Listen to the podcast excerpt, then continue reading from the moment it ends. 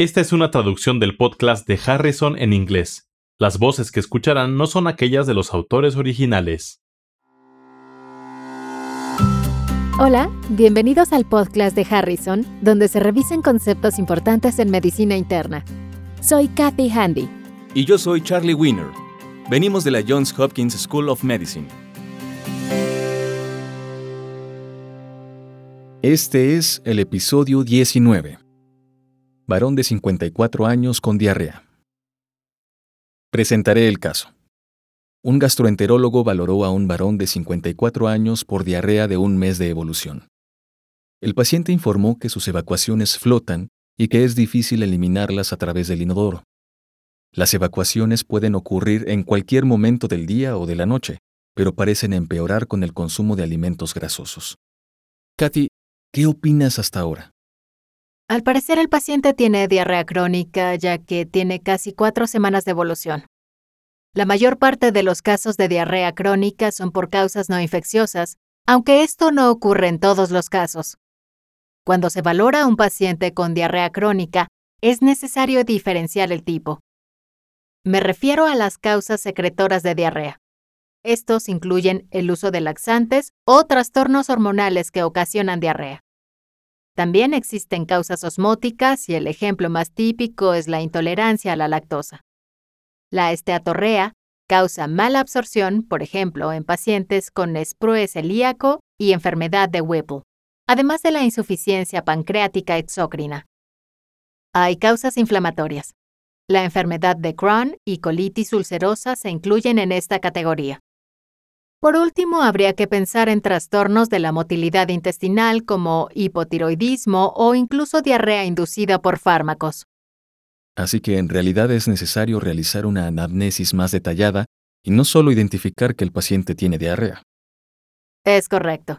Y hasta ahora, con base en la información que se nos ha proporcionado, cabría pensar que probablemente la causa de la diarrea se encuentre en la categoría de esteatorrea porque se mencionó que sus evacuaciones flotan, que no se eliminan a través del inodoro y que empeoran con el consumo de alimentos grasosos. Pero hasta ahora, ¿se ha mencionado algún otro síntoma? El paciente informó que había presentado dolor en varias articulaciones, grandes y pequeñas, de días a semanas de evolución, y que no se aliviaban con el consumo de ibuprofeno. Se han presentado al menos tanto tiempo como la diarrea. La esposa observó que tenía problemas de memoria desde hace unos cuantos meses. El paciente ha perdido 15 kilogramos y se reporta febrícula intermitente. ¿Existe algún antecedente de importancia o el consumo de fármacos? El paciente no toma fármacos. Ha consumido ibuprofeno para los dolores articulares, sin mucho alivio, y por lo demás se encontraba sano antes de su padecimiento actual.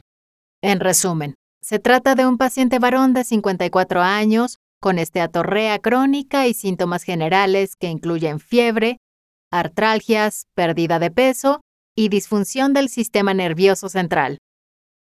El diagnóstico diferencial es amplio y los siguientes pasos dependerán de una anamnesis más amplia que incluye sus antecedentes personales patológicos, personales no patológicos y heredofamiliares. En la valoración inicial, el gastroenterólogo solicitó una endoscopia de tubo digestivo alto con biopsia de intestino delgado. Ese estudio, aunado a las manifestaciones clínicas, me hace pensar que el médico tratante sospecha que el paciente tiene enfermedad de Whipple. Por favor, amplía la información. Bueno, las manifestaciones cardinales son artralgias, pérdida de peso, diarrea, dolor abdominal y fiebre. Este paciente tiene todas esas manifestaciones. También puede haber fatiga extrema y problemas cardíacos si hay compromiso del endocardio. Es causada por un bacilo gram positivo, Troferima wipley. Es un trastorno que ocurre más a menudo en varones caucásicos de edad madura. La presentación suele ser insidiosa al inicio, como ocurrió en este caso, y la demencia es una manifestación frecuente y es un dato de mal pronóstico. ¿Y cómo suele diagnosticarse la enfermedad de Whipple? En realidad es bastante difícil llegar al diagnóstico, en especial en pacientes con pocos síntomas gastrointestinales. Por ejemplo, en el caso del paciente que se presenta en este caso clínico, pudo haber sido enviado con el neurólogo por la pérdida de la memoria antes de acudir con el gastroenterólogo. El primer paso para llegar al diagnóstico es sospecharlo.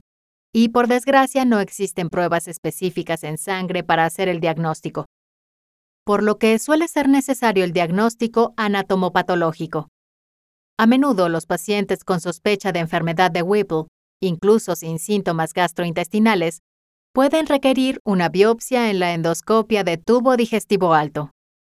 Como mencioné, este paciente fue sometido a endoscopia de tubo digestivo alto con biopsia de intestino delgado. La pregunta para este caso clínico es la siguiente. ¿Cuál de los siguientes es el hallazgo más probable en la biopsia de intestino delgado? Las opciones son A. Dilatación de los vasos linfáticos. B. Aplanamiento de las vellosidades con hiperplasia de las criptas. C. Infiltrado de células mononucleares en la lámina propia. D. Biopsia de intestino delgado normal. Y E. Macrófagos positivos para tinción con ácido periódico de Schiff que contienen bacilos pequeños. El hallazgo histopatológico clásico de la enfermedad de Whipple es la presencia de macrófagos positivos para tinción con ácido periódico que contienen bacilos pequeños que, de hecho, son los microorganismos que causan la enfermedad. Por tanto, la respuesta correcta es la opción E. Existen otras causas de tinción positiva de macrófagos y la tinción con ácido periódico de Schiff. De forma que es conveniente realizar estudios adicionales como PCR para detección de Troferima guiplay para confirmar el diagnóstico. ¿Y qué hay de las otras opciones? La dilatación de vasos linfáticos se observa en pacientes con linfangioma intestinal. La infiltración de la lámina propia con células mononucleares se observa en pacientes con esprue tropical y el aplanamiento de las vellosidades con hiperplasia de las criptas es el sello distintivo de la enfermedad celíaca. En este caso clínico, el punto relevante está relacionado con la enfermedad de Whipple. Se señaló que manifestaciones como malabsorción, artralgias migratorias, cardíacas o del sistema nervioso central pueden sugerir esta enfermedad, que puede presentarse en cualquier momento durante la evolución de la enfermedad. El diagnóstico suele realizarse con biopsia de intestino delgado o de otros órganos afectados en los que se demuestra la presencia de macrófagos positivos para la tinción con ácido periódico de Schiff y con resultados compatibles en la PCR. Si se desea más información sobre este tema, consulte Harrison, Principios de Medicina Interna, edición 21, capítulo 325. Trastornos de la absorción. Los podcasts de Harrison son una publicación de McGraw-Hill disponibles en Access Medicina, el recurso médico en línea que ofrece los contenidos más recientes y fiables de las mejores mentes de la medicina. Para obtener más información visite accessmedicina.com.